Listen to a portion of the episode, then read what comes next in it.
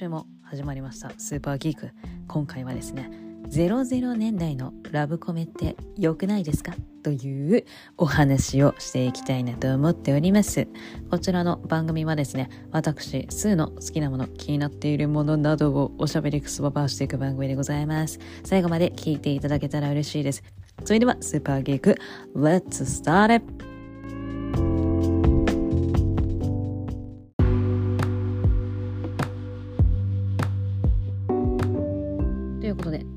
は00年代のラブコメについておしゃべりくすばばしていこうと思っているんですけれどもなんで今更00年代って感じなんですけれどもあのー、当時私は中高生でしてでその時から映画は好きで映画館に行ったりだとかもうレンタルビデオ屋さん。ね今じゃもう聞かなくなっちゃいましたけれどもレンタルビデオ屋さんに行ってな映画を借りていっぱい見てはいたんですよね。なんですがラブコメ見てなかったことはないんだけれどもじゃあ何見てたって言われたらあんまなんかねパッと出てこなくってで当時はミニシアターブームが起こっておりましたので、バッファロー66バージンスーサイズね、ヘドウィング、アングリーンチとか、すごい衝撃受けて、うわーってなりましたし、あと、ウォンカーウェイ作品も、あの、ハマっていたので、結構ね、なんかそういうのを結構掘り下げていたっていうのもあって、ラブコメね、何見てたんだろう。全然思い出せないな。デンジャラスビューティー。ね、サンドラ・ブロックのデンジャラスビューティー。いやもうあんま思い出せないな。ほんと見てなかったわけはないんですけどね。であと大人ぶりたかったのか。なんかちょっとね結構大人なあの当時み当時はね理解できてなかっただろうなって思いますけど。ちょっと重たいテーマの作品であったりとか大人な恋愛？さすがに18金はね年齢的に借りれませんでしたから。あの見てないですけど当時はね。でもなんかそう大人の恋愛を見たりだとかなんかね絶対理解できてなかったと思うんですけど。見たりだとかして。そうなんかね。なんかそういうのばっか見てたんですよ多分当時は。でまあ今こういう動画配信サービスっていう便利な世の中になってまあその当時のラブコメっていうのをまあ一度見るとあなたこれも好きなんじゃない？みたいな感じでいろいろとおすすめしてくるじゃないですか。であのそういうのでいろいろとそのね00年代のラブコメっていうのをいろいろとこう見るようになりましてそう提案をしてくれるから配信サービスがでそうするとあこんな作品やってたんだっていうあの発見もあるしで今じゃね絶対こんな作品今じゃ出ないだろうなっていう役者さんとかもね当時のエージェントの作戦なのかわからないですけれどもあラブコメ結構出てたんだなっていうのもあったりとかして。でまあラブコメなので、まあ、キュンともしますし笑えますしまあ、ちょっとね今じゃ考えられないような あの内容の作品とかもあったりとかして笑えたりもするしあとねちょっとグッときたりとかするのもあったりとかしてなんかねいや面白いというかいい作品結構あるなって思いながらちょっとねその当時のラブコメっていうのをちょいちょい見ておりまして。そう。なのでまあその中からいいなと思った作品をいろいろとおしゃべりくすばばをしていきまして、まあ、気になったら見てちょんまげっていうお話になるんですけれども そうなんですよねもう結構ねやっぱ20年前ですから出ている役者さんたちも20代だったりとかするわけですよ。やっぱイケメンなんですよね。あの今でもかっこいいなって思いますけどあやっぱりイケメンはイケメンなんだっていうのも 改めて実感させてもらえるという面もありますので ぜひそういったところもあ楽しんでいただければなと思っております。はい。ではまず1本目なんですが、13 Love 30という作品になります。まあ、13ラブ30っていう表記になるんですけれども、えっこちらの作品はジェニファー・ガーナーとマーク・ラファロが出ている作品になります。で、マーク・ラファロが意外と出てるんですよね、ラブコメ。あのーしかもですね私マーク・ラファロはマーベルを見始めてから認識するようになってましてだだけどマーベル見る以前で私結構マーク・ラファロが出演している作品見てるんですよね。自分が思ってた以上に。でえー、あれもこれもマーク・ラファロ出てたんかいっていうのが結構あって。でしかも主演張ってんじゃんっていう。いや気づけません。で申し訳ございません。という感じだったんですけども。意外とびっくりしたのがゾディアック出てて。で始まりの歌ね。始まりの歌のあのキーラ・ナイトレイのプロデューサーみたいな役だったかな。いやそうでしたか。あれマーグラファロでしたかっていう感じで。あと「世紀のスクープ」これもねいい作品なのでぜひ見ていただきたいんですけれども。これも私あのマーベルもう当時ですともうマーベルにもマーグ・ラファロは出ているんですが私はねあのこの世紀のスクープ見た時はまだマーベルね見てない時だったのでそうああそうですかそうですか っていう感じなんですけど。そうなんですよ。ちょっとねマーク・ラファロに関してはもう全然認識できなくってそうそうそう意外と自分が見てた作品に出てたんだなっていうのがね結構びっくりしちゃったんですけど。改めてあの出演作品一覧っていうのを見るとそうなんですよね。で、ジェニファー・ガーナーも、もう今でもね、全然前役で活躍している女優さんですけれども、まあ、あとは、私の中ではベン・アフレックの、えー、元奥さんっていう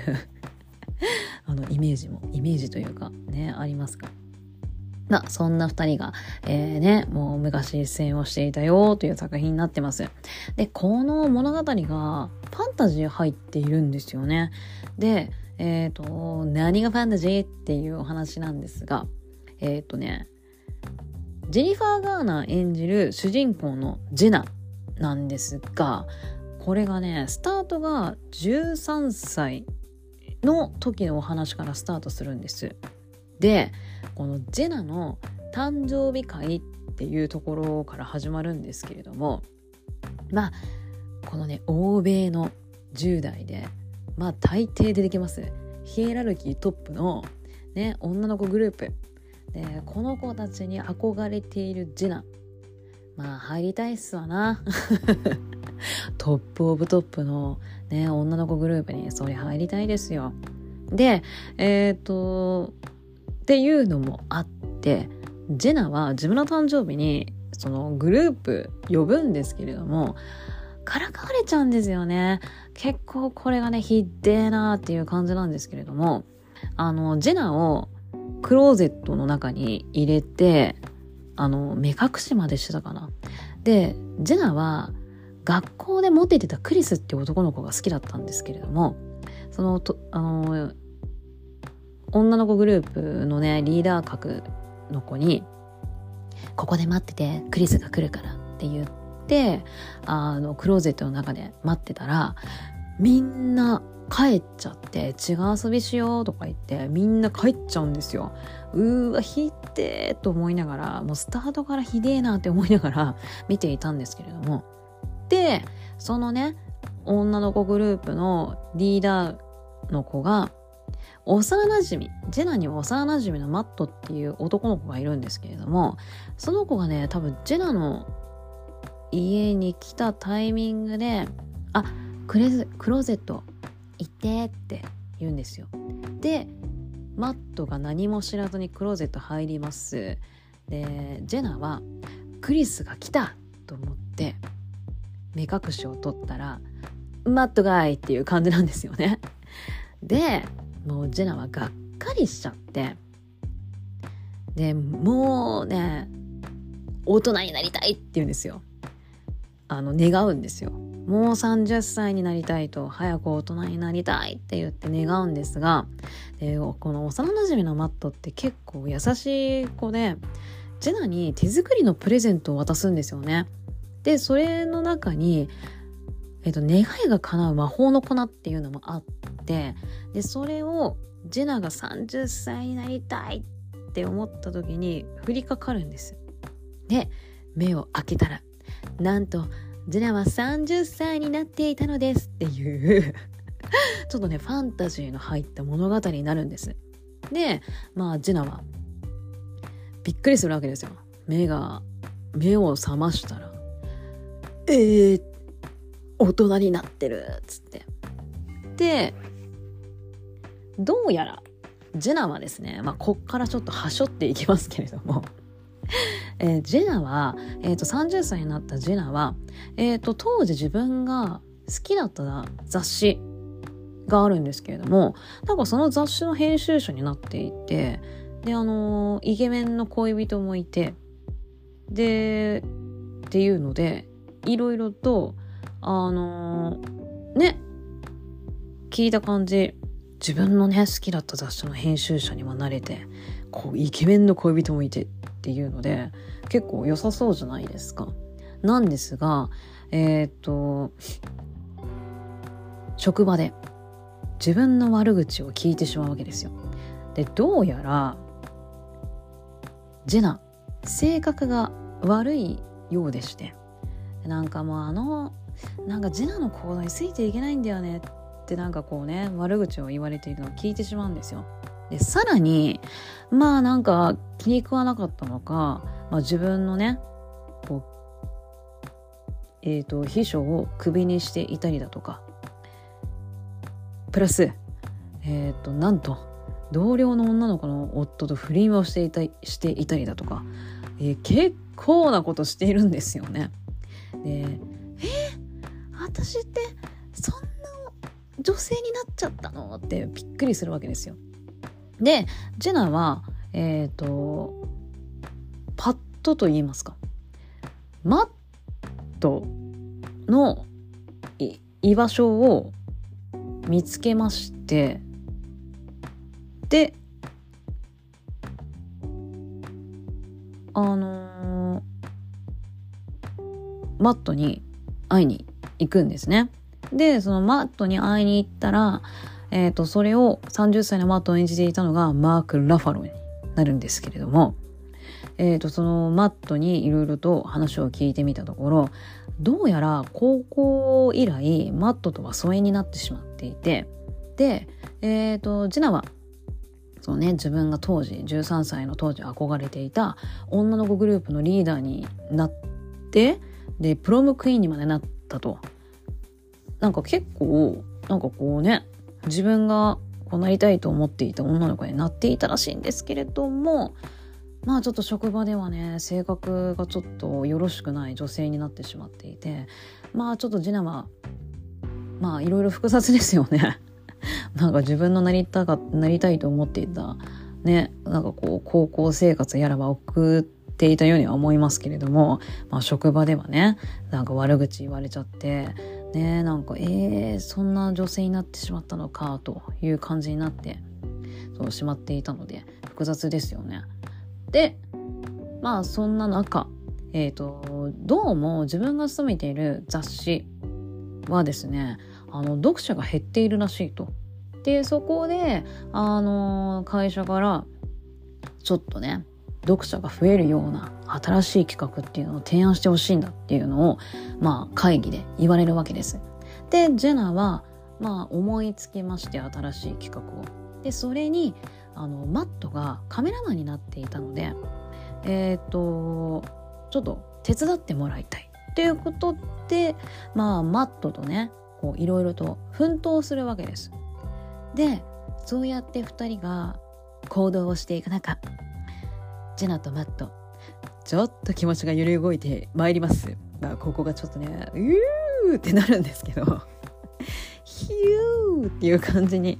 なるんですけれども。なんとマットにはね婚約者がいたんでございます。はい。でやっぱマットね多分13歳の時ジナのこと好きだったと思うんですよね。でそうやってまたこう大人になってまあね。こう2人であのいろいろと過ごす時間が増えていってあの頃の気持ちマットもねちょっと蘇っちゃったんじゃないと。いう感じでなんか2人ちょっとえー、なんかマットもね。まあしょうがないっすよね。高校以来疎遠になってたっていうんで。まあねジェナとまたこうやって再会すると思ってなかったでしょうしまあねまあなんともいいまあしょうがないまあ婚約者がいたところで何も言えないって感じですけど。でちょっと2人ヒューヒューっていうもうヒューヒューっていうのも死語ですけどね。ヒューヒューっていう感じになるんですけれどもマットには婚約者がっていうところでまあ2人はねちょっとこうこう何て言うんでしょう。こうまあ友達以上にもなれずというねちょっともやっとした展開にもございます。でまあそこでまあジェナはね新しく考えた企画っていうのをあの会議で提案をするんです。ここでちょっといろいろとねまあラブコメにはよくあります。起承転結。そう。起承転結ねラブコメって結構はっきり展開がありますので、まあ、そこで天がやってまいります。気象転結の天が。で、ここが結構ぐちゃぐちゃでして、まあね、ちょっとこれはジェナが、まあ、今まで、まあ結構ね、言いましたけど、あの、その不倫をしていたんだとか、同僚のね、旦那さんと不倫していたりだとか、まあ、秘書をクビに、な理不尽な理由でクビにしちゃったんですかね。なんかクビにしちゃったりだとか。まあ、まあちょっといろいろ悪いことをね、こうしてきてしまったっていうツケが回ってきちゃったのかにしても、ちょっとそれ、やり方汚ねえなっていう感じの展開が、ちょっとジナに待ってしまっているんですけれども、ちょっとここはねあの映画を見ていただきたいなという感じですがこれねいろいろ話してるとすっげえ時間長くなっちゃうんで 走りますがまあちょっとジェナにとってきっちり展開っていうのがここで待ってるんですそしてジェナねまたきっちりなっていう展開が ございましてまあさっきも言いましたけれどもそのジェナがねその新しい企画を思いついたっていうのでまあマットに協力してもらっ、まあいろいろと2人が行動をね、こう共にするようになっていく中で、ジェナは、マットへの気持ち、自分が、自分がマットに 別に泣きそうにならなくてもいいんですけど。ジェナは、あ、私、マットだっていうことに、そのね、さっきも話しましたけれども、あの時に気づいたわけです。でジェナはマットに会いに行くんです。しかもですよマットの結婚式の日に ジェナは「私やっぱマットが好きなんだ」っていう気持ちを伝えに行くんですよ。すごいですよね。でおおおって見てるこっちはなりますがまあここもちょっとラブコメらしいじゃないですか。ね結婚式当日にあんた気持ちを伝えに行くんかいっていうちょっと現実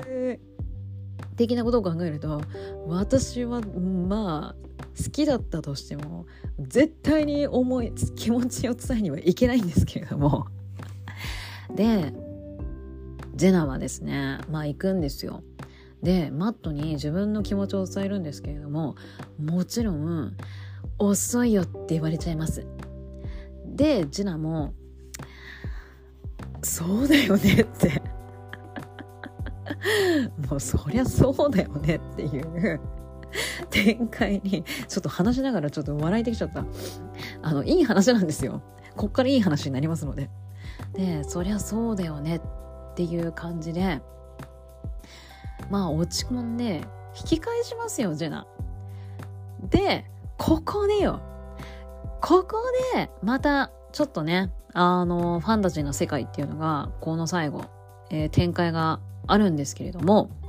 そこでジェナはどういう行動をとるかっていうのをちょっと最後見ていただきたいんです。であのー、最後あのー、ジェナは13歳に戻るんですね。で戻ってからジェナはもう30歳の自分っていうのを体験をして自分にとって何が大切かっていうのにも気づくわけですよ。いろいろ経験をして。そこで13歳に戻ったジナはどうするんだどういう行動をとっていくんだっていうのが最後あのございますので展開が。そこちょっとね最後まで見ていただけると結構最後グッときますねあのー、まあラブコメなのではいはい。まあちょっとね、予想はつくと思うんですけれども、まあラブコメなので、あのー、最後ね、ラブがどうなったのか。で、これがね、ちょっとね、いやー、グッとくるね、という最後の展開になるんですけれども、あの、これがですね、あの、これがね、リンクするのよ。あの、リンクするのよ あの、13歳の時に、あの、これ言うと、ちょっとね、あの、映画の面白さ欠けちゃうんであれなんですけども、この13歳の誕生日の時に、マットからもらったプレゼントと、その後のジェナの行動がリンクするんです。これがね、ちょっと最後、ちょっとっていう感じになって 結構ねグッとくるんで是非この13 Love 30見ていただきたいです。はい。ちょっと最後のこのグッとくる展開っていうのが私的には結構本当にこの映画をおすすめしたい見どころの一つにもなっていますのでもうねちょっと見てください。いろいろとね30歳のジナがいろいろ経験したこの経験を13歳のジナがどう取っていくかっていうのが最後ギュッと凝縮されてはもうほんと最後の最後の展開になりますのでギュッと凝縮されちゃうんですけれどもちょっとねそうあの時のねあれを経験したから今の私があるっていう展開になりますので是非ちょっとね最後見てキューンとしていただきたい 作品になっております。ということで、30 of love あ、オブラブだって。30 love 30でございました。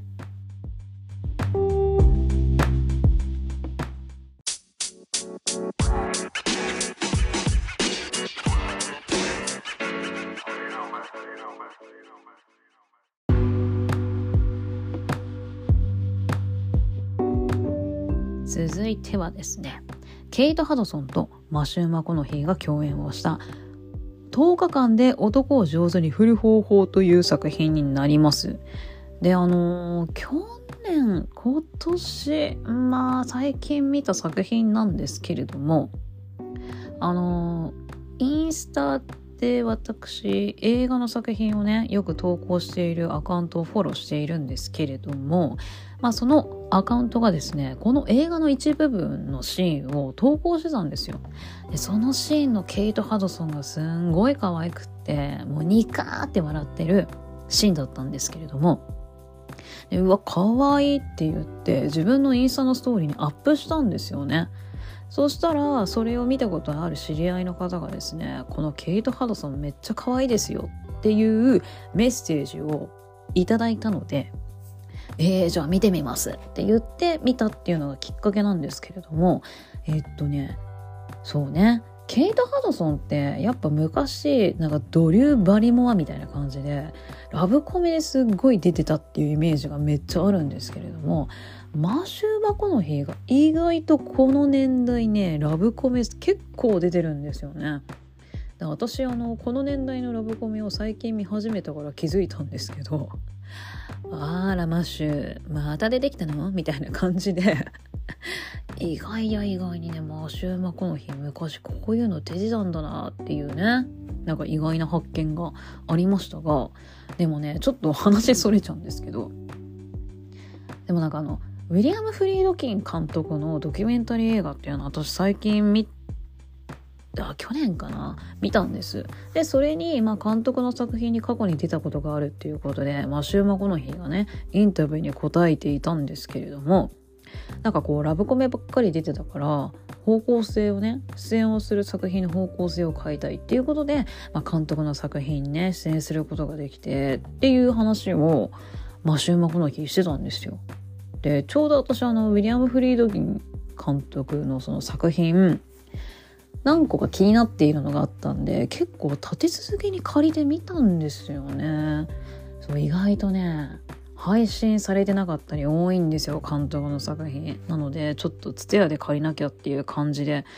久しぶりに借りてみたんですけど。えー、そのマシュー・マコノヒーが出演をしているあの作品も見たんですけど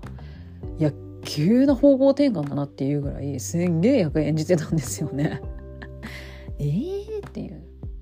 そうけどまあねそのおかげで一気に方向性をね、えー、変えることができたっていう。まあすごいですよ。あの役はまた違う時にお話ししたいなと思うんですけれども。すんげえ役演じてました「キラー・ジョー」っていう作品なんですけど。放題だとキラースナイパーになるのかな。そうなんかねすごいなんか重いというか何ちゅうかっていう作品だったんですけどはい。まあちょっとね違う時にお話ししたいなと思います。うん、まあなんか自分でもそう思うぐらいやっぱ結構ラブコメ出てたのかなとはねやっぱり改めて思いましたが。でそんな映画のあらすじなんですけれどもなんかラブコメって何ありがちなのって思うぐらいケイト・ハドソン演じるアンディはですね女性ファッション誌の編集者の役なんですよ。多いっすね編集。でえー、っとそこで、まあ、同僚の、まあ、親友でもあるんですけれどもミシェルがえっ、とがですね彼氏に振られたって言うんで、まあ、職場で落ち込んでたんですよね。でそこであのー、企画会議の時に編集長が、まあ、ちょうどいいじゃないけど失恋をテーマにしたね。こう失恋を体験談にした記事を書きなさいみたいな感じでいきなりアンディ編集長に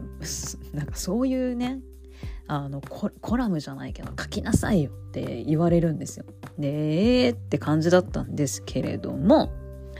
まああの編集長がもしこの記事うまくいけばあな次はねあなたが書きたい記事を書いていいからっていう条件を出して出したのでじゃあ書きましょうっていうんでなアンディはその案に乗ったわけなんですがじゃあどんな企画にしようってなった時にまあこのね映画のタイトルにもなっている10日間で男を振る方法という、えー、コラム記事を書くことを思いついたんです。まあ、内容としてはえっ、ー、とね男性が嫌がることを徹底的にやって反面教師になろうみたいな企画なんですよね。で自分に彼氏まあまあ彼氏を作ってその彼氏がね嫌がるようなことをして振ってもらうっていうそれをコラムにしようということを、えー、アンディ思いついて早速始めるわけです。その一方でその一方でマッシュー・マコノヒー演じますベンジャミン・バリ通称ベンいやもうマッシュー・マコノヒーねもう20年前になりますけれどもかっこいいんですよ。まあ今でもね渋い大人で大人の男性でかっこいいんですけれども。20年前もやっぱりマシューマコの日かっこいいんです。そんなねマシューマコの日広告代理店に勤務するベンジャミン・バリーですよ。いやもう広告代理店ってっていう感じですけど。で、えっ、ー、と通称ベンですベン。で、えっ、ー、と、ベンはですね、まあ次に、あの、宝石の、宝石の会社の広告の仕事を狙っていたんですけれども、えーと、そこに、えーと、ライバルの女性社員がいまして仕事を取り合うことになるんですけれども、えーと、そこで、まあ、ここがラブコメだなって思いますけれどもそのねライバルの女性社員に次の今ね2人が取り合っている、えーと宝石会社のイベントパーティーが来週ありますと。その日までにあなた恋人を作ってパーティーに連れてくれば私あなたにこの仕事譲るわって提案をするんですよ。どういう どういう展開ですかってね、ちょっと冷静になっちゃうと、そういう思っちゃいますけれども、まあそこはラブコメっていうことでで、えっ、ー、と、それにね、その広告代理店の社長も乗り気になっちゃって、ベンはもう受けて立とうっていうことで、その賭けにね、ベンベンで乗るわけですよ。そして、運命のいたずらか何なのか ある日のパーティーになんとアンディとベン、まあ、一緒のパーティー会場にいたんですよ。でお互い、まあ、ターゲットになる相手を探していたところ、まあ、あることがきっかけで2人そのパーティー会場で出会います。で、まあ、お互い「あいいじゃん」まあ映画こんなんじゃないんですけど。じゃあお互いがねまあお互いがお互い何を考えて近づいたっていうのはあの言ってない言いませんけれどももちろん。まあお互いがお互いじゃあもうねあのお互いターゲットにいいじゃないかっていうことになってもう2人こっからいろんなね 駆け引きが始まります。まあベンはアンディをまあ普通に彼女にしてね来週のその言われた、えーとイベントにまあ、連れて行かなきゃいけないっていうことで落とすことに必死になるんですけれどもアンディはアンディでコラム記事を完成させなきゃいけないからもう結構ねあのまあ映画だからっていうのもあるんですけど結構大げさなぐらいすんげえ嫌な女を演じるんですよ。そんな女普通います？っていうあの女性のね行動をいろいろして、まあ、ベンに自分を振ってもらおうとするんですけれどもお互いうまくいかないわけですよ。お互い正反対のことをやってるから。であのベンはねベンでなんかすごいことする子だななんて思うんですけれども家計しちゃってるからまあここで諦めてらんないわけですよ。ね次行こうって言ったところで日にちもないし。でアンディもアンディで「えー、こんなにひどいことしてるのにベンまだ私を振らないわけ？みたいな。まあ、振らないわけ？そうね。嫌いにならないわけ？みたいな感じで。お互いがお互いいやどうにもこうにも。全然進まねえなぐらいになっちゃうんですよ。でなんででそこでやっぱ途中でなんかこう全然進まないなっていうのつまずくんですよね。そこでベンの同僚が諦めんな。もうちょっとだぞって言ってセラピーでも受けたらみたいなことを提案するんですよね。で、ベンが、ああ、それいいねって言って、アンディに、セラピー受けに行かない。ね、あ、ね、欧米って結構セラピー、ね、なんか日本だとね、セラピーね、受けに行こうっていう話あんま聞かないですけど、あの、映画やドラマ見てると、やっぱ欧米ってセラピーがやっぱ盛んなんだなってね、思いますよね。で、あの、セラピー受けに行かないかって、あの、アンディがて、あ、アンじゃない、ベンがね、アンディに話したら、あ、じゃあね、セラピーを受けるんだったらって言って、ここがちょっと受けるのが、アンディの失恋しちゃった同僚のミシェルに セラピスト演じてもらって、ベンと一緒に行くんですよ。で、そこでね、ミシェルもなんか適当なこと言ってだと思うんですけれども、そこで、2人にベンの実家行ってみたらみたいなことを提案するんですよね。でベンは「おおいいよじゃあ週末うちに来なよ」って言ってアンディを招待するんですよ。でここが私結構この映画のね好きなシーンなんですけれどもあのベンの家に行ったら結構ねウェルカムな家ですっごいあったかい家族だったんですよでアンディはいやちょっこの実家で嫌な女演じれないなみたいになってまあいつものアンディとしてその日はベンのね実家で過ごしたんです。でその時にベンの家族と一緒にカードゲームするんですけどこのねカードゲームねしてるねあのケイト・ハドソンめっちゃ可愛いしでなんかそのほんとね、まあ、演技だけどその家族のそのアットホームさがめっちゃ私なんかグッときてえめっちゃ素敵な家族なんですけどっていうね。すっごいなんかマシュー・マコノヒーもアドリブなんだかなんかさすが役者って感じなのかすんごい自然体な演技がねすっごいよくっていやこのシーンめっちゃええやんって思いながら 見てたんですけど。でそのね演じてないアンディまあ演じてないアンディなんてベンはわからないんですけどまあそのねアンディの姿を見てベンがね素敵な女性だなってちょっとアンディにねちょっと好きになるんですよ。そこでやっとっていうかちょっとその前からあらベンあんた本気になっちゃったんじゃない？っていう感じちょいちょいあるんですけど。いやもうこれは確実にちょっとベンアンディに惚れたっしょっていう瞬間にもなるんですよ。でその後2人あのベンってバイクに乗るんですけどあのバイクの後ろに乗ってちょっとなんか出かけたりなんかしてでそこでね2人やっぱアンディもねちょっとベンに惹かれる部分もあってかついにそこで2人結ばれてしまうんです。まあ、アンディはねあっちゃーって感じですけど ねコラムのね仕事のために近づいて振られなきゃいけないのに私好きになっちゃったっていうまあそういう展開になるだろうなってわかるんですけど見てるこっちは。でまあアンディも好きになっちゃってちょっとそこでねキスしちゃったわけでございますよ。でついに、えー、本番を迎えましたパーティーイベント、えー、ベンは、えー、アンディを誘って。まあこのねパーティー会場でのケイト・ハドソンもめっちゃ可愛いんですよ。いやこれは惚れるよっていう。惚れちゃうよって感じだったんですけど。で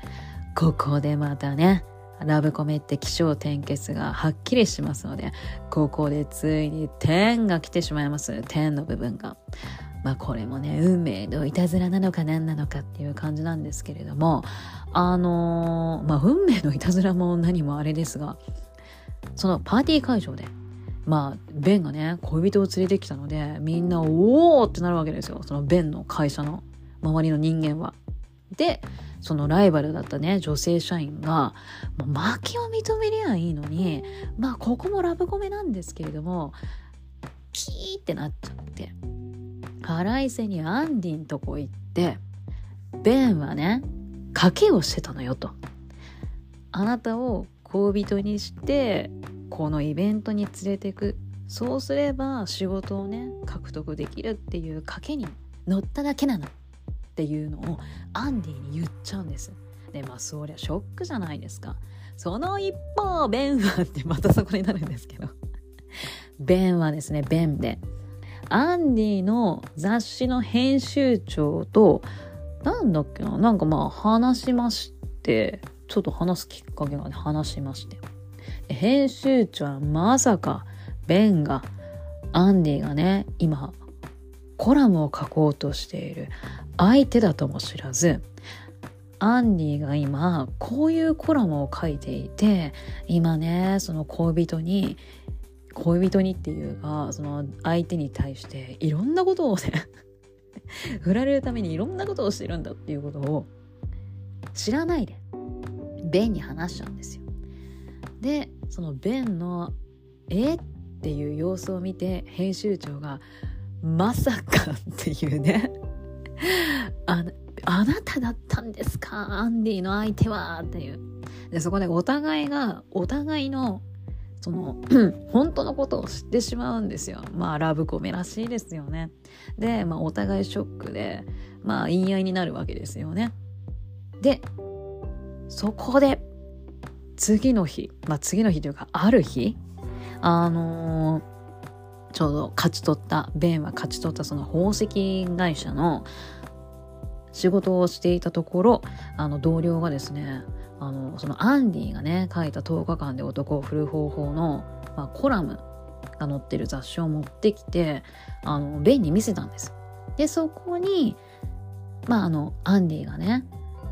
やっぱベンへの気持ちを言ってるんだろうなっていう文章が書かれていたんですよ。でそこでベンはやっぱり俺はアンディが好きだっていうことになってアンディの会社に行くんですけれどもアンディはですね仕事を辞めてしまっていて次の職場の面接をしにワシントンに向かっているという情報をベンは仕入れるわけです。でベンはバイクに乗ってですね、えー、アンディに、えー、探すことができたんですけれどもまあここでねアンディと、えー、ベンはちょっとまああれなんですよちょっとあのまあ言い合いまではならないですけどちょっとね話して。でここであれなんですよね。ここでちょっとまたググッとくるのがあのさっき言ったあの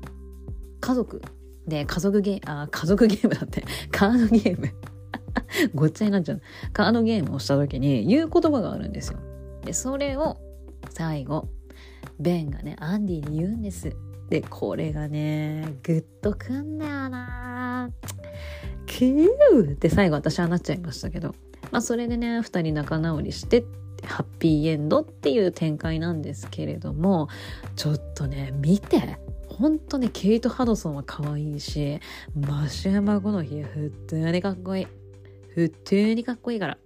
ちょっとねこの2人まあ展開的には本当ラブコメらしいありえない展開ばっかりなんですけれども。ありえない展開ばっかりなんですけれどもうん、それもまた楽しめますのでラブコメってねそう映画だからっていうね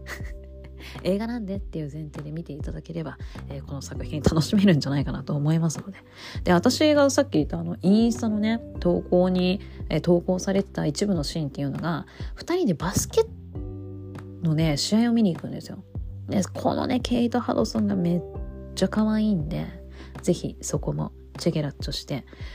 いや、本当に、と、あの可愛い毛糸と、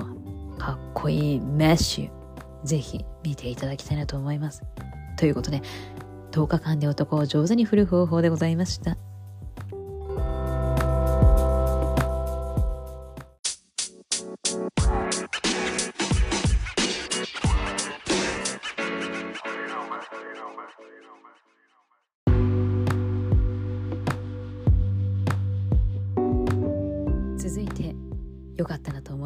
00年代のラブコメはですね「恋は邪魔者」という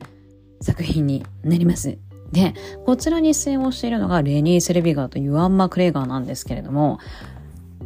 これね、レニー・セルビガー、まあもちろん2人ともね、もう20年ぐらい前の話になりますので、お若いんですが、多分ね、レニー・セレビガーはちょうどシカゴあたりの年だったんじゃないかなとだからもう演技も注目されて、まあ、ノリに乗っている時期だったんじゃないかなと思うんですよね。多分シカゴでアカデミー賞ノミネートぐらいはされてたんじゃないかな。まあ私もね、シカゴ見た人間ですが、ね、シカゴ面白かったなと思って、結構2、3回ぐらい見たかな。うん。で、あとブロード、ね、ニューヨークのブロードウェイでシカゴ見に行っちゃいましたもんね。途中で寝ちゃったんですけどね。最低。結構ねいい席だったんですけど。やっぱねあの何も喋らずずっとただ見てるって結構ね旅行疲れも夜の時間帯だったんですけど。旅行疲れもあってかこううとうとしちゃいまして。いやちゃんとブロードウェイもう一回ちゃんと見たいなって思っているんですけれども。はい。で、え、ー、と、そんな二人が出演をしている恋は邪魔者という作品になります。で、え、ー、と、こちらの作品はですね、えっ、ー、と、60年代が、えっ、と、舞台背景となっている作品でございます。で、レニー・セレビが演じるバーバラはですね、えっ、と、まあ、恋は不要で、まあ、女性に、まあ、男性と同じ平等に働くっていうのを、えっ、と、っていう内容を書いた本を、えっ、と、バーバラっていうのは書いたんです。で、それを、えっ、と、出版するために、えっ、と、編集者のビッキーと一緒にですね、えーと、本をどうやって売り出そうっていうのをいろいろと考えるんです。で、えっ、ー、とそこでビッキーがですね、えっ、ー、と有名雑誌の作家キャッチャーこれがユアン・マクレーガーが演じているんですけれどもそこにえ、ー、とカバーストーリーをキャッチャーに書いてもらえば売れるんじゃない？まあ、有名な人に書いてもらえば、まあ、それだけ注目されるだろうってね、いうことで、キャッチャーに書いてもらわないっていうことで、え、ー、と、会ってもらおうとするんですけれども、もうね、バーバラとの約束を、まあ、取り付けるんだけれども、その、キャッチャーが、もういっつも、あの、延期で延期でって、全然会ってくれないんですよ。もういいって言ってバーバラはもうキャッチャーに対してなんかこう怒ってもういいって言ってまあ違う、えー、方法で本を売り出そうとまたビッキーと考えるんです。で、えっ、ー、とビッキーがテレビで宣伝するのはどうだろうってなってえっ、ー、とこれがねうまくいってあのテレビであの宣伝することができてえー、そのおかげで、えーと、バーバラの、えー、出版した「恋はちょまもの」という本がベストセラーになるわけでございます。まあそうですよね多分支持は得られるでしょうね。あのちょうどね女性は家で男は外に出て働くってね結構あの当たり前になっていた時代にね、女性だって働いたっていいじゃないかっていう本を出したっていうことでまあそれには声はねいりませんよっていう内容にはなっているらしいんですけれどもまあ女性から、まあ、多くの支持を得て、えベストセラー作家となったバーバラなんですがここにですねなんかこうキャえっ、ー、とねテレビかな？出た時にえっ、とまあその本の話になって。で最低な男としてキャッチャーを例に挙げてテレビで話したんですでそのせいでキャッチャーってプレイボーイだったんですよ。なんですがそのバーバラがテレビでもうキャッチャーみたいな最低な男はみたいな感じで話したもんだから女性が全然自分のところに来なくなったっていうのでいうのでえー、っとキャッチャーはよしあの違う人物になりきってバーバラに近づいて暴露記事を書いてやれっていうことを思いつくわけでございます。まあ、こういった展開がね、ラブコメっぽいなって感じですけど。で、えっ、ー、と、キャッチャーはですね、えっ、ー、と、宇宙飛行士のえーと、マーティンっていう人物に、えー、なりきりまして、まあ、バーバラに近づいてで、えーと、バーバラを自分に惚れさせてえっ、ー、とねあのー、惚れさせて本の内容そのバーバラがベスバーバラのベストセラーになった本って働く女性に恋は不要ですっていうあの内容だったので、まあ、自分に恋をさせればほら本で書いてあったこと全然違うじゃんっていう風になってまあ要は、まあ、バーバラに復讐できるんじゃないかっていうことで、えーと、バーバラに近づくわけでございます。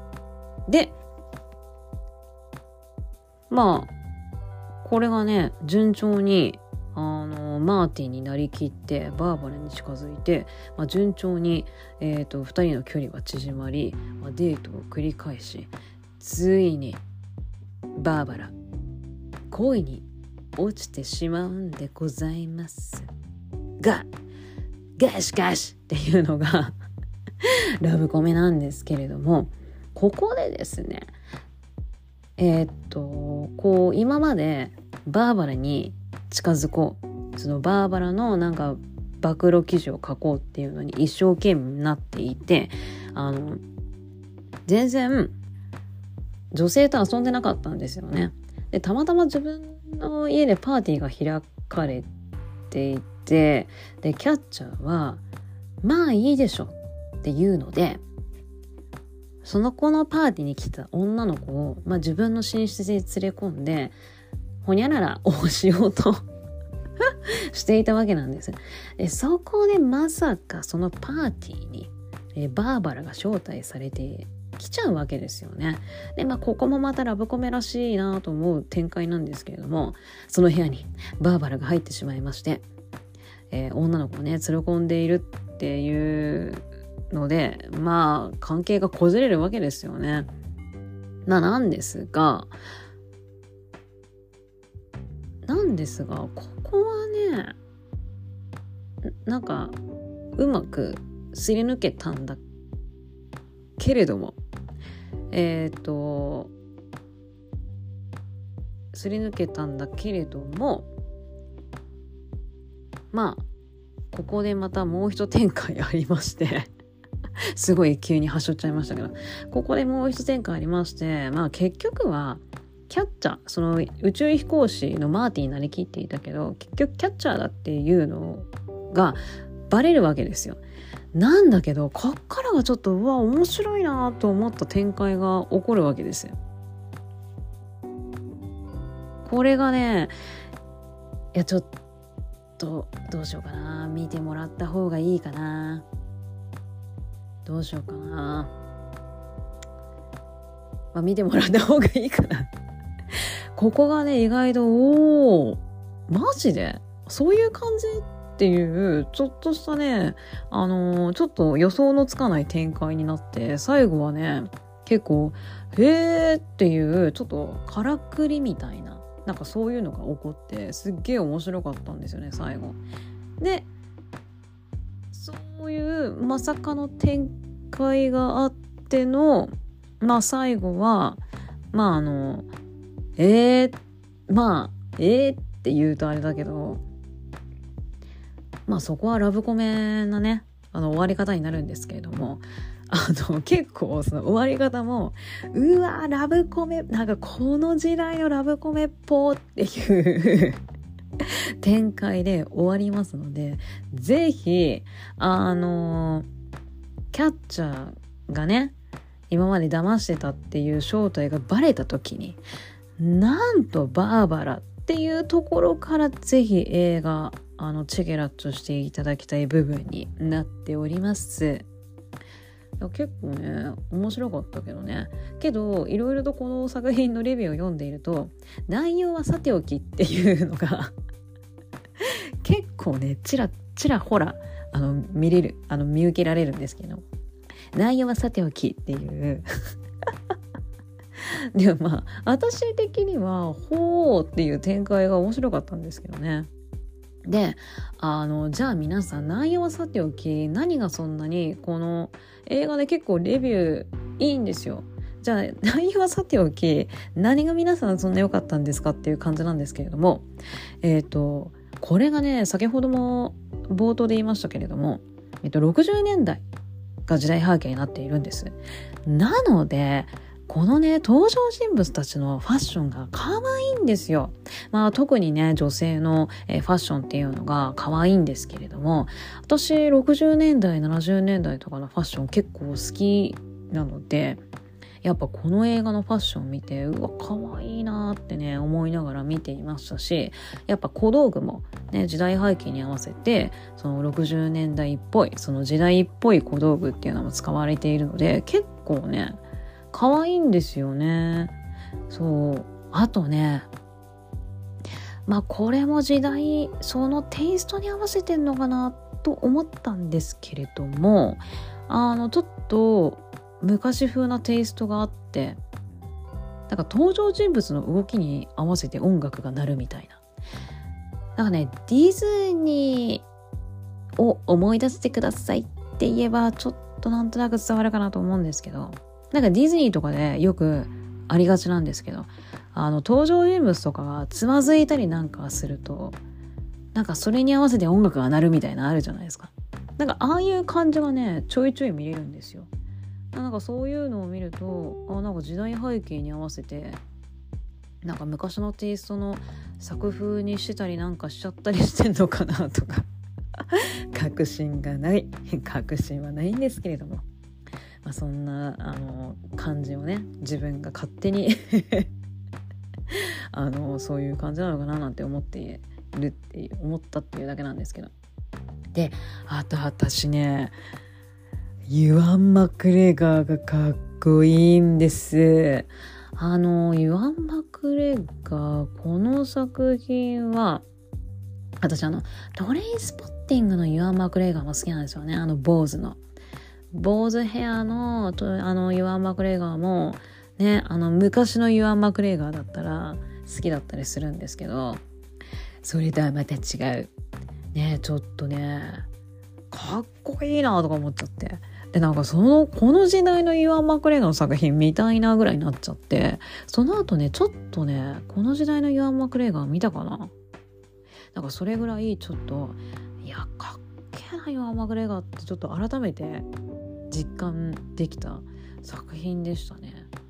でこれねちょっと私だけが多分思ってるだと思うんですけど。私だけが多分思って納得した納得っていうかなんか思ったんですけど。ユアン・マクレガーのねこの時代の20年ぐらい前のこのユアン・マクレガーの目元がねイリチルのねテヨンにちょっとね似てるななんて思いながら見ちゃってなんかこういう目の人なんか見たことあるんだよなって思っててずっと誰だろう誰だろうって思いながら見ていたんですけどテヨンじゃん。で、えー、私はですね勝手にテヨンに似ているというのでうわななんかうわーってね自分の中ですんごい納得してすっきりしたんですけど。どうでしょうか？なんか目元がね似てるんですけどね。なのでテヨンくんももしね20年後。まあ20年後。まあでもほんとちょうど今のユアン・マクレーガーぐらいになりますよね。20年後。もしかしたらね今のユアン・マクレーガーみたいに渋くおなりになるかもしれません。楽しみですねっていう。ちょっとね最後方向変わっちゃいますけれどぜひ見てください。恋は邪魔者。あの本当にその時代のね、えー、テイストの、えー、ファッションとか小物とか可愛いですしユアン・マクレーガーはかっこいい。で最後まさかのちょっとえー、そういうことだったのっていう展開がちょっと声は邪魔者を待ってますので是非チュゲラッチョしていただきたいでございます。声は邪魔者でございました。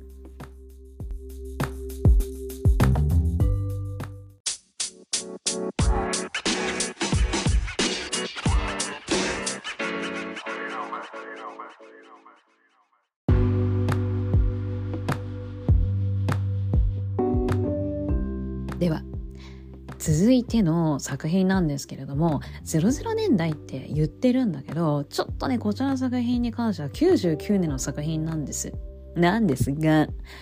すっごい私的にいいすんごい好きな作品で。でラブコメっちゅったら ラブコメっちゅったらなんかこの作品がいっちゃん好きなんじゃねえかな。一番じゃないです。いっちゃん好きなんじゃないかな。っていうぐらいの、ちょっとね、あのー、ぐっときた作品なんですよ。そう。まあ言っても、去年ぐらいに見た作品なんですけどね。去年ぐらいに見た作品なんですけど、いや、ちょっとこのラブコメすんごい好きだなって見終わった後に、そうなんか思えた作品なんです。で、こちらがですね、ヒース・レジャーの恋の空騒ぎという作品になります。でもタイトルにもね、ついちゃってますけれども、ヒース・レジャーが、えー、出演をしておりまして、で、ヒロイン役はですね、ジュリア・スタイルズさんという女優さんなんです。で、この女優さんのね、作品私、あんま あんま見てなくって、なんだけどあの多分もう脇役。うん多分脇役として出演をしていたりああモナ・リザ・スマイルとか出てたのか。まあ見てないけど 見てないけどとか言って。あとボーンシリーズとか出てますね。私ボーンシリーズも見てないんだよな。でまあ最近だとエスターファーストキルっていう作品出てましてこれ多分あれですよね。あのエスターの過去の作品なので多分お母さん役とか演じてるのかな。まあ未だにね活躍してる女優さんですよという感じでございます。であとねあのー、ジョセフ・ゴードン・デビット出てるんですよ。で本当にあなんかね見た時に本当今と全然顔が変わらなくって。見るとあーってすぐにわかるんですけどねでも子役の頃からそっか活躍してたっけ？って感じでねなんかこうやってヒース・レジャーとも共演してたなっていう発見がある作品でもございます。はい。じゃあ、このヒース・レジャーの恋の空騒ぎ、どんな作品なんだっていう感じなんですけれども、このね、恋の空騒ぎって、シェイクスピアのジャジャーマナラシを元に作られた作品らしいんです。まあ多分なんだろう、そのジャジャーマナラシを現代版にしてみたらみたいな感じなんですかね。私シェイクスピアはね、ジャジャーマナラシは読んだことまだなくって、なので、この恋の空騒ぎとそのジャジャーマナラシの比較っていうのがね、ちょっとできないんですけれども、まあ元にはなって作られた作品らしいというお話でございます。で、このね、ヒースレジャーのね、恋の空騒ぎ、あらすじの方なんですけれども、えー、っと、ジョセフ・ゴードン・レビット君からスタートするんです。あの、ジョセフ・ゴードン・レビット演じるキャメロンという男の子からスタートするんですけれども、このキャメロン君が、えー、っと、高校かなに転校してきたところからスタートしまして、で、えーと、キャメロン君転校してき 転校して早々ビアンカという女の子に惚れるんですね一目惚れしちゃうんです。でこのビアンカっていうのがまあ学校一モテる少女女女の子なんじゃないかちょっと噛んじゃいましたけどえっ、ー、と女の子ないんじゃないかって言われるぐらいまあ可愛い子でしてでビアンカとねデートしたいまあ思いますよねなんか近づきたいななんて思うんですけれどもビアンカのお父さんが、えっと、父子家庭なのかなでビアンカのお父さんがとっても厳しくってであの男女関係なんて高校卒業するまであかんみたいなお父さんなんですよ。なんですが、まあ、あの、ビアンカちゃんもですね、お年頃なので、やっぱデートしてみたいという、あの、気持ちもあるんです。で、え、ー、と、このキャメロン君は、まあ、あることをきっかけに、まあ、ビアンカと、ちょっとね、話す、話せることになったんですけれども、あの、まあ、ビアンカも、私もデートしてみたいんだ。だけど、お父さんは、まああのそのビアンカのお父さんはデートするにしても姉のキャットが先にデートしないとビアンカはデートできないっていう条件を出すんですね。なのでビアンカはちょっとキャメロン君に「いやお姉ちゃんどうにかなんかデートしてもらえないかな」ってちょっとねお願いする感じでキャメロン君に話してきたんですよね。でキャメロン君デートしたいのでどうにかね姉のキャットをどうにかなんかデートね誘ってくれる人いないかなと悩むんですよでなぜかというとこの姉のキャットはですねなんだろうな結構ストレートにものを言うっていうのがあってあのちょっとね周りから怖い印象を持たれていてなので、まあ、そんじゃそこらの男の子は キャットをデートに誘うなんてことができないんじゃないかといろいろねキャメロン君悩むんですがそこで上位っていう同じようにビアンカとデートしたがっている男の子がいまして。でキャメロン君はちょっと利用するじゃないけど、まあ、上位ね。ちょっと姉のキャットがねデートしないと俺たちビアンカとデートできないらしいよ。あ全然こんなんじゃないんですけどね 映画は。ちょっとなんか誰かそのキャット誘ってくれるなんか男の人いませんかねみたいな感じで上位にちょっとキャメロン君持ちかけるんですよ。で上位はふむふむと。あいつならやってくれんじゃねえかな。っていうことでヒース・レジャー演じる不良少年パートリックに声をかけることにしたんでございます。ででちょっと上位嫌なやつっていうか汚いやつっていうか お金でパトリック釣るんですよ。あのキャットとデートしてくれたらこれぐらいお金あげるんでどうすかみたいな感じで。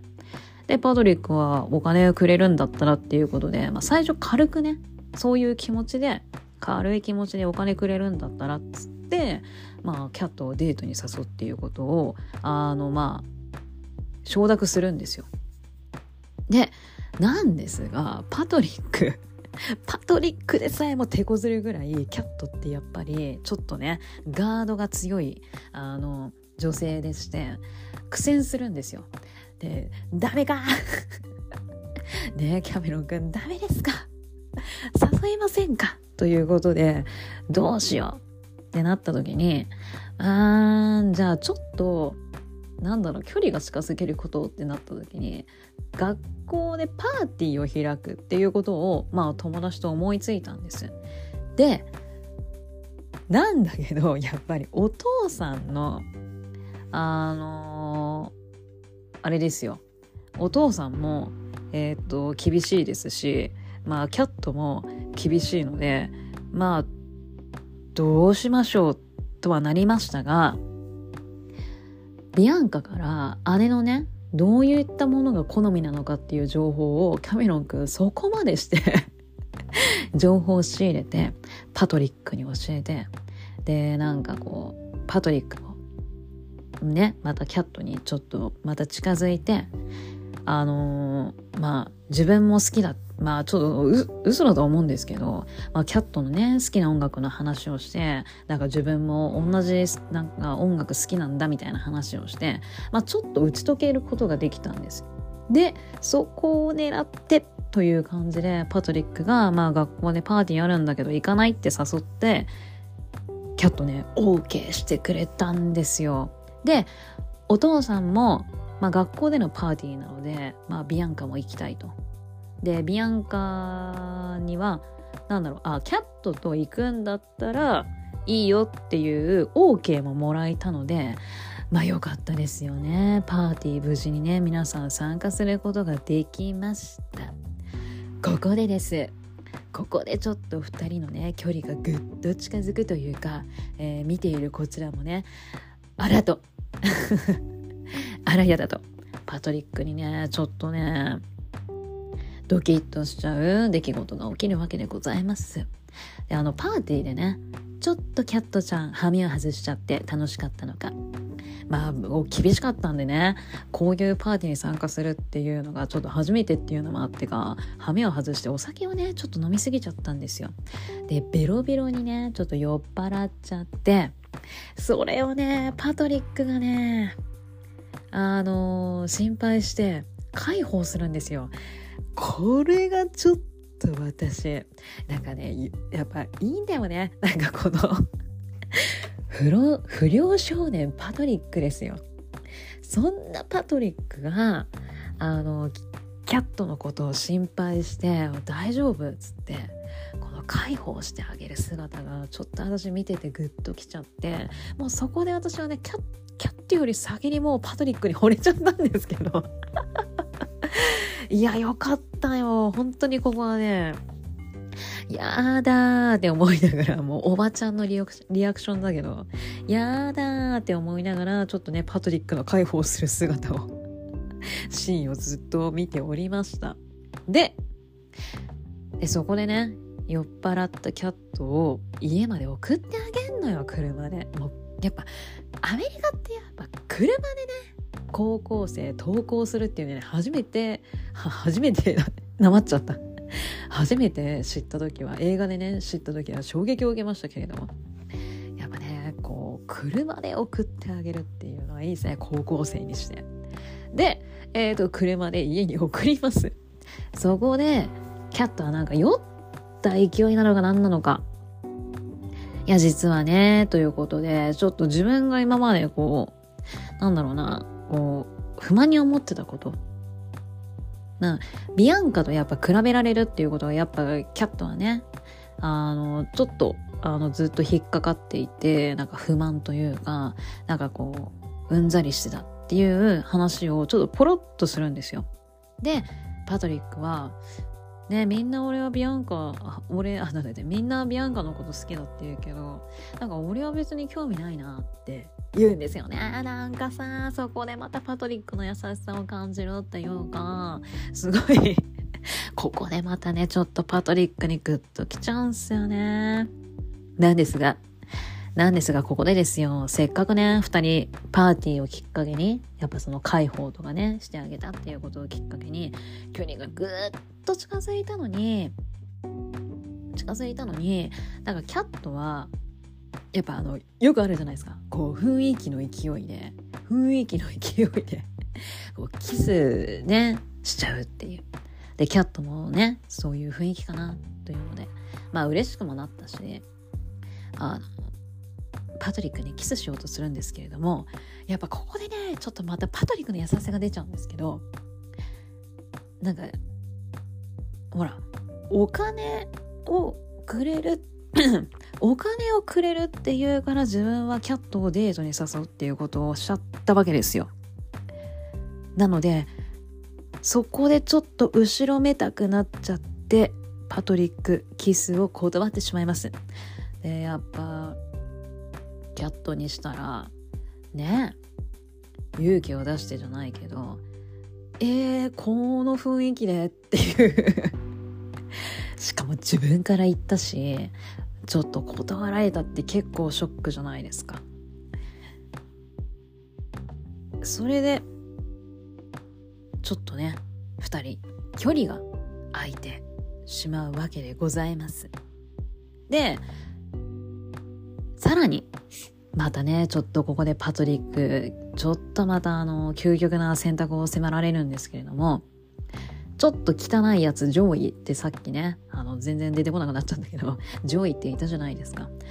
あいつがまたですね、キャットをプロムに誘ったら、お金あげますと。で、最初パトリックは、もう嫌だなって思っていたんだけれども、結局ね受け取っちゃうのよパトリックちょっとそこでまたね不良心が 知らないけど 不良心が芽生えちゃったっていうところではございますが。でここでまたパトリック、えー、プロムに誘わなきゃいけなくなりました。でなんだがなんだがなんだけれども やっぱさっきもね言いましたけど距離が2人できちゃったわけですよ。でどうにかキャットの機嫌を元に戻したくってここがね、またね、すんごいいいシーンなんで、ぷー。で、これで、えっ、ー、と、パトリック、何を思いついたか、放送部に行ってですね、えっ、ー、と、放送部に行って、えっ、ー、とね、そこで、マイクを、そうそうそう、マイクを借りるの。で、体育の授業をしているキャットのところに行って「君の瞳に恋してる」を歌うのよキャットのために。でこれがちょっとねふざけながら歌うんですけどそれがねもうキュンとしちゃうんですよね。もう見てるこっちもたまんねえよって思いながら 見てたんですけどたまんねえよパトリック勘弁してくれよって思ったんですけど。ででそうやってちょっとふざけて「君の瞳に恋してる」っていうのをまあちょっとどう見てもキャットのために歌ってるんでもうキャットもねちょっとプププって笑っちゃってまあ機嫌がね元に戻ったわけでございます。でそこでですよそこでえっ、とまあへあのちょっとねあのすごいあのマイクを借りて「君の瞳に恋してる」を歌っちゃったパトリック先生に怒られまして居残りさせられます。で、なんですけれども、まあ、キャットがそこに来て、えー、っと、パトリックをね、ちょっと助けてあげて、あの、教室から逃げてみたいな感じで、あの、助けてあげるんですよ。そこで、二人はですね、デートをして、その帰りに、二人はついにキッスをするんでございます。はい、よかったよ。本当によかったよ。で、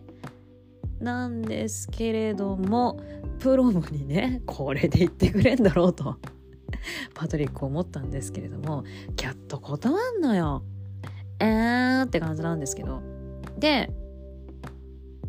なんですがあのー、まあここでえっ、ー、とまあビアンカとキャットまあ、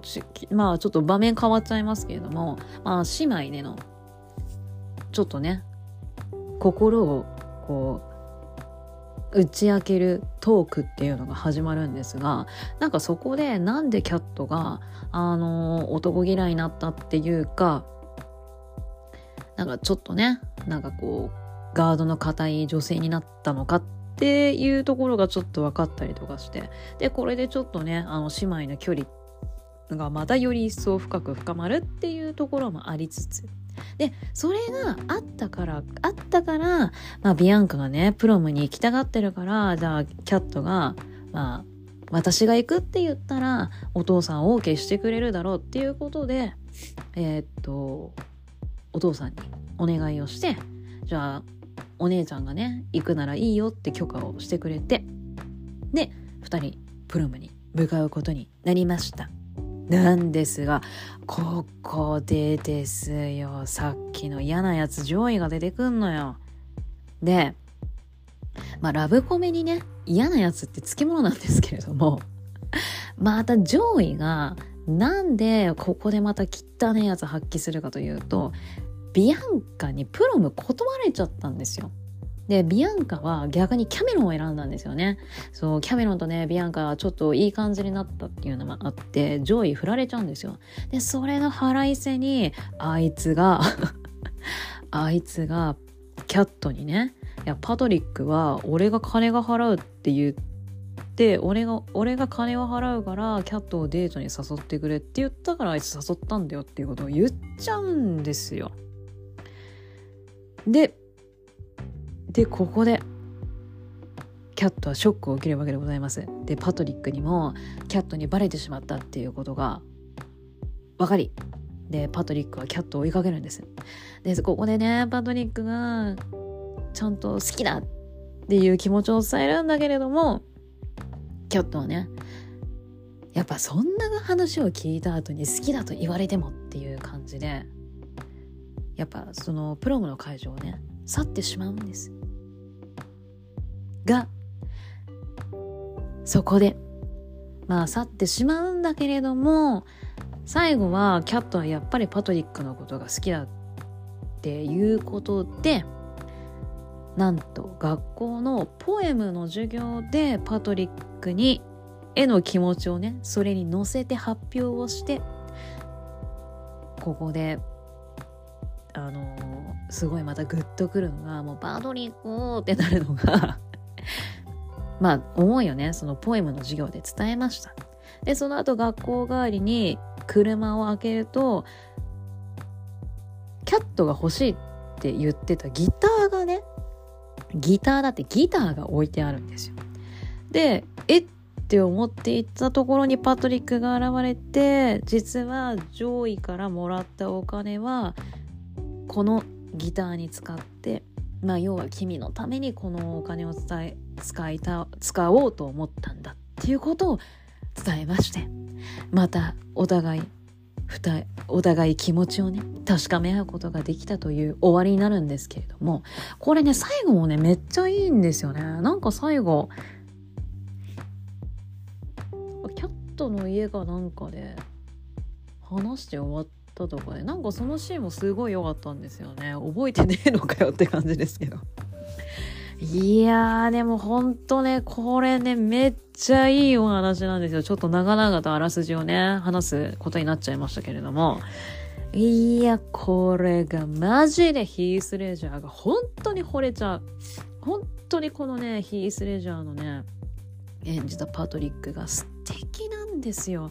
いや、私も高校生の時にね、こんな男性に出会いたかったなと、もうか、ね、もう二度と戻れない過去のことを 思うんですけれども。で、これがまたね、えっ、ー、と、この恋の空騒ぎのエピソードがあるんですけれども、えっ、ー、と、本当は君の瞳に恋してるっていう歌を歌う予定でもなかったらしいんですよね。多分、脚本とかでは全然違う歌が、えーと、予定されていたんですけれどもそこをヒース・レジャーが変えたんだと。ね、なんか君の瞳に恋してる。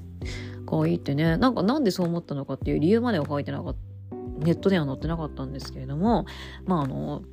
ヒースがね書いたんですって。そしてえっ、ー、と一緒に出演をした方がですね、えっ、ー、と、女性の方なんですけれども、もうヒースレジャーに見つめられると、ダイヤリヒになった気分になるのっていうね。いや、たまんないでしょう。すごくないですか？見つめられると、ダイヤの日になった特別な気分になりましたっていう。いやこの頃からやっぱちょっとヒースレジャーって違ったのかなっていうふうに思いますよね。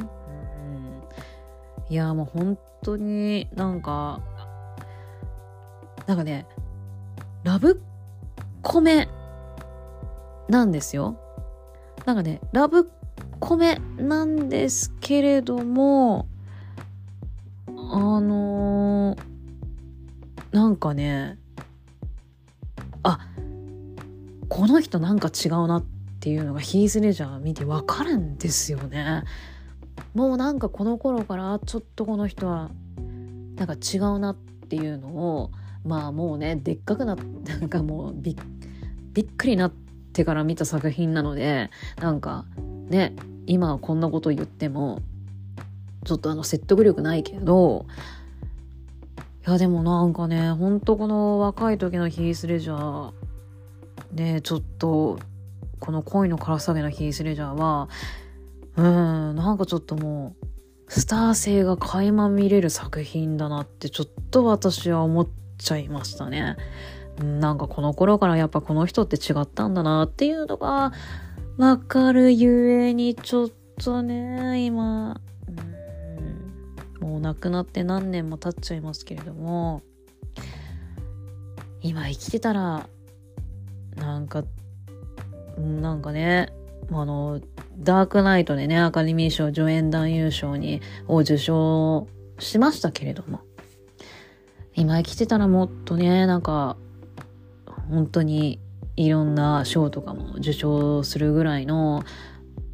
あの時よりもっとすごい役者になってたんじゃないかな。そう思うとちょっとね、亡くなったのが悔やまれますけれども、うん。いや、残念でならないですね。で、えー、っと、そう、最後ね、この映画のエンドロール、NG シーンとかビハインドとかも流れるんですよ。これもね、また、いや、いいなーっていう感じですね。なんか、そうそう、なんか、今ね、そんな NG シーンとかビハインドっていうのあんまエンドロールに流れることないんで、なんかね、あなんか時代っぽいなっていう感じは しますけれどもね。いや、本当にいい作品ですよ。で、多分、これが、ヒース・レジャーの、う、最初で最後ぐらいのラブコメなんじゃないかな。もうそれ以降全然、あの、結構もうぐっと、多分、ヒース・レジャー、多分、こういうアイドル路線っていうんですかね。ラブコメでちょっと自分が売れてくっていうのがちょっと多分納得いかなかったのか。もう全然そういった作品出なくなっているので多分これが最初で最後のラブコメだったんじゃないかなとは思いますね。なので、まあ、ある意味貴重な作品なんじゃないかなと思いますので、ぜひこのヒース・レジャー恋のから騒ぎ見ていただきたいなと思います。ディズニープラスでしたら見放題で見れますので、ぜひね、あの、加入されている方、チェケラッチョしていただきたいなと思います。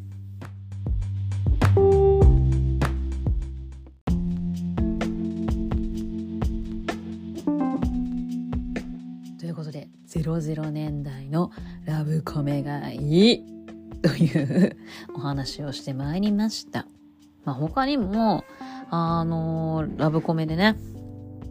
いいなと思った作品あるんですけれども、まあまたね、違う作品を見てたまったらまたお話ししたいなとは思いますがいややっぱねラブコメいいなんつったって安心して見れんじゃんラブコメはやっぱりなんかこうやっぱ最後は、まあ、結果ねどうなるか。まあ大体ハッピーエンドで終わりますけれどもなんかこう前向きな感じでやっぱ最後終わるじゃないですかラブコメって。それがいいですよね。なんだかんだあってもそうやって最後はもう前向きな感じになるっていうのがやっぱラブコメは見ててやっぱいいなって思いますね。